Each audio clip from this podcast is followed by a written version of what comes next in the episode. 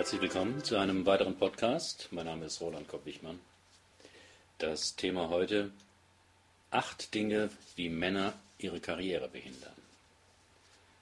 Auf meinen Artikel Acht Dinge, wie Frauen ihre Karriere behindern, gab es etliche Zuschriften.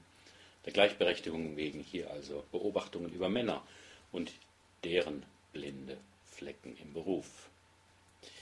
Die Vorgeschichte zu diesem Artikel ist interessant. Ein junger Mann bewarb sich auf eine Stelle bei der Citibank und entdeckte in der Human Resources Abteilung ein kleines gerahmtes Täfelchen. City, What Not to Do, mit dem Untertitel Was Frauen tun, um ihre Karriere zu sabotieren. Er nahm es mit, zeigte es im Freundeskreis herum. Der Text landete auf einem Blog und seither zieht die Zehn-Punkte-Liste ihre Kreise. Hier also meine zweite Liste zu dem Thema. Erstens, Männer arbeiten ihr Vaterthema im Büro ab. Alle paar Monate kommt in mein Persönlichkeitsseminar ein Mann, der innerhalb relativ kurzer Zeit zwei, dreimal die Firma gewechselt hat. Der Grund ist immer der gleiche. Er kam mit dem Vorgesetzten nicht zurecht. Solche Männer sind Berufsopponenten. Es fällt ihnen schwer, Anordnungen von oben zu akzeptieren und auszuführen. Nicht, weil sie nicht sachgerecht wären, sondern weil die Weisung oder die Kritik eben von oben kommt. Das Dagegensein ist dann der einzige Ausweg, um sich nicht zu unterwerfen, wie man es eben mit einem dominanten Vater früher erlebte. Der Selbstschutz ist verständlich, aber nicht angemessen und löst den inneren Konflikt mit Autoritäten nicht. Stattdessen reinszeniert ihn der Betreffende unbewusst immer wieder mit anderen Vorgesetzten. Ein unerledigtes Vaterthema kann sich auch so äußern, dass sich jemand zu sehr an den Vorgesetzten anpasst, weil er Angst vor dessen Kritik und Macht hat. Auch die Idealisierung, bei der man den Chef auf ein Podest stellt und ihn gegen Kritik von anderen vehement verteidigt, ist eine Ausdrucksform dieses Themas. Zweitens, Männer fürchten, schwach zu sein. Eine auf den ersten Blick vielleicht überraschende Folge davon ist das unterschiedliche Gesundheitsverhalten von Männern gegenüber Frauen. Männer rauchen mehr, trinken mehr und sind häufiger übergewichtiger als Frauen. Nur jeder vierte Mann geht zur jährlichen Krebsfrüherkennung, laut einer Studie der Techniker Krankenkasse. Britische Wissenschaftler glauben, dass ein Mann, der ungesund lebt, zehn Jahre Lebenszeit verschenkt. Die Befunde sind bekannt, die Rezepte auch. An der nötigen Information fehlt es also nicht. Woran liegt es dann, wenn Männer einerseits genau die Inspektionsintervalle ihres Autos beachten und andererseits nicht wissen, wann sie das letzte Mal ihren Cholesterinspiegel testen ließen? Wie so oft spielen Bilder der eigenen Identität und geschlechtsspezifische Einstellungen eine entscheidende Rolle. Und zum überwiegend verbreiteten Männerbild gehören eben Stärke und Unabhängigkeit. Zwar wandelt sich dieses Bild mit jeder Generation ein bisschen, aber je nach kulturellem Hintergrund und Schichtzugehörigkeit sind diese identitätsstiftenden Vorbilder enorm stark. So schreibt Thilo Sarrazin in seinem bekannten Buch, Zitat, die zum großen Teil arbeitslosen männlichen Familienoberhäupter haben zwar zu Hause das Sagen, aber nach außen können sie gegenüber ihren Söhnen nicht mit dem Prestige des Ernährers aufwarten. Umso eifriger vermitteln sie dem männlichen Nachwuchs übersteigerte Vorstellungen von einer tapferen, um der Ehren willen jederzeit gewaltbereiten Männlichkeit. Diese Rolle nehmen die jungen Männer umso eher an, je mehr ihre Erfolge im Schulsystem zu wünschen übrig lassen, und ihre Leistungen sind noch schlechter als die der muslimischen Mädchen. Zitat Ende. Aber dieselbe Beobachtung kann man auch unter Deutschen machen oder unter Franzosen. Die Angst, schwach zu sein bzw. von anderen Männern als schwach angesehen zu werden, ist so sehr mit Scham verbunden, dass schon der befürchtete bloße Anschein davon streng vermieden wird. Drittens, Männer glauben mehr an Stärke als an Kooperation. Faktisch haben Männer in gehobenen Positionen ja oft die Macht, doch fehlt ihnen oft die Souveränität, die man damit vermuten könnte. Wenn man zum Beispiel die Kommunikation von Mappus, Rech und Co. bei Stuttgart 21 verfolgt, wird deutlich, dass der Versuch, Recht durchzusetzen, weder den Konflikt befriedet noch erstickt und ein Gesprächsangebot ohne ein entsprechendes Zugeständnis leicht als billige Alibi-Maßnahme verstanden werden kann und verstanden wird. Selbst ein Polizeiexperte kritisierte den aus seiner Sicht überzogenen Wasserwerfereinsatz letzte Woche und verwies darauf, dass die Wasserwerfer grundlos in die Menschenmenge hineingerichtet gewesen seien. Zitat, dass die Polizei gleich mit Wasserwerfer anrückt, war darauf angelegt, Stärke zu zeigen, sagt der Wissenschaftler. Man hat das Gefühl, die Politik wollte diesen Konflikt. Baden-Württembergs Innenminister Heribert Rech fahre eine sehr aggressive Linie. Ähnlich sieht das der Münchner Polizeipsychologe Georg Sieber. Zitat: Die Eskalation ist durch den Polizeieinsatz erzeugt worden. Zitat Ende, sagte er der Münchner Zeitung TZ. Viertens. Männer reden lieber und können schwer zuhören.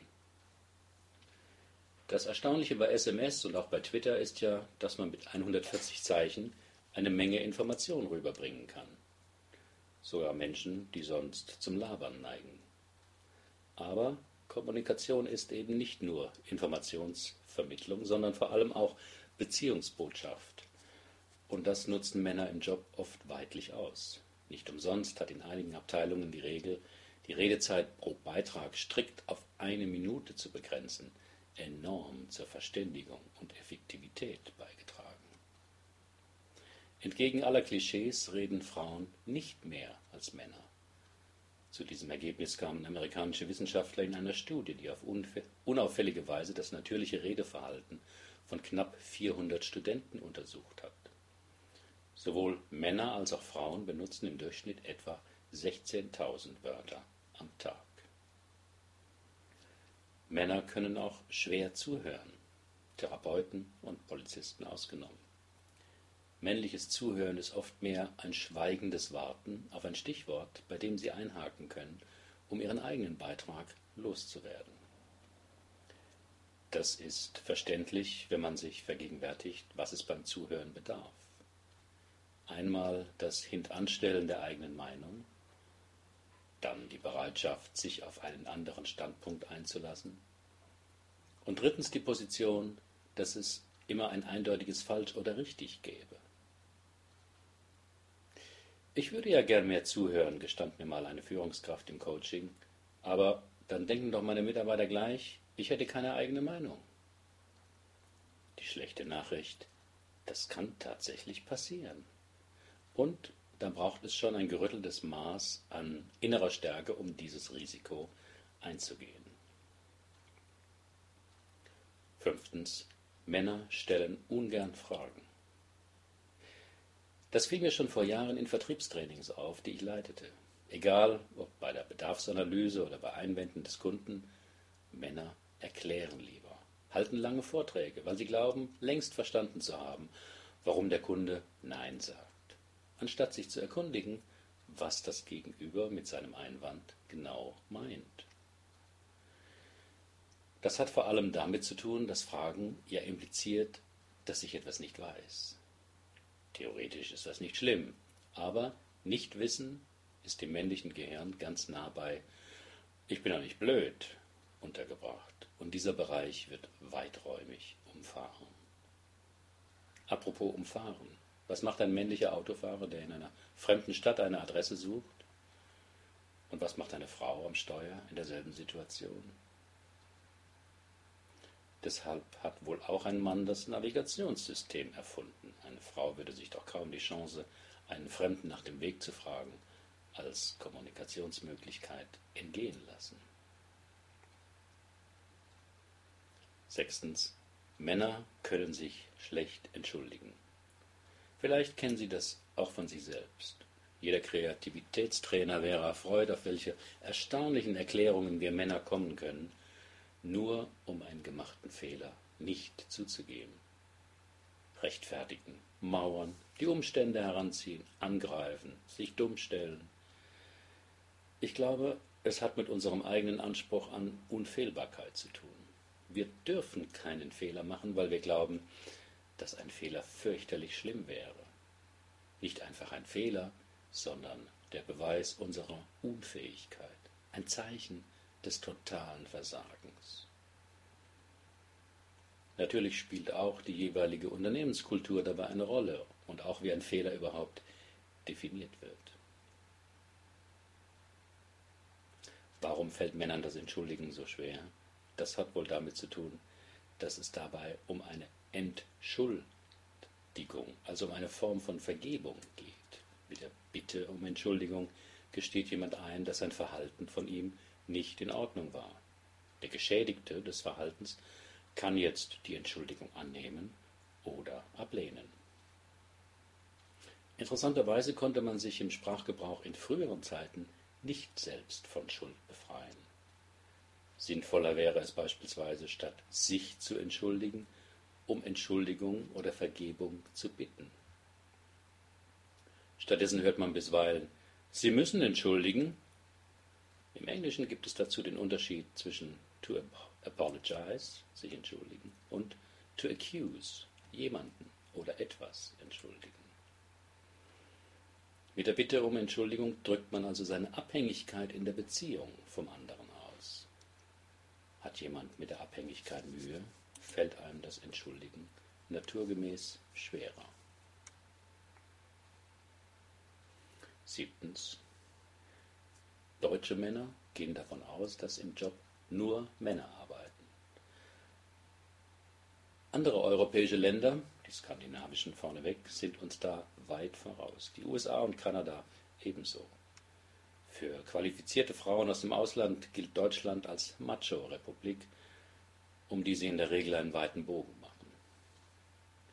Aufsehen erregte deshalb auch der Personalvorstand der Telekom, Thomas Sattelberger, mit seiner Forderung nach einer Frauenquote. Doch Unternehmen sind oft geschlossene Systeme, in denen sich meist Leute wiederfinden, die ein ähnliches Verhaltensrepertoire besitzen oder dort erwerben. Bei der Besetzung von Führungspositionen denken Männer oft erst einmal an Geschlechtsgenossen, weil sie wissen, wie die ticken. Doch wenn wir im internationalen Wettbewerb mithalten wollen, ist eine Erweiterung der männlichen Landkarte im Beruf unabdingbar. Achtens, und welcher Punkt fehlt noch? Das frage ich Sie.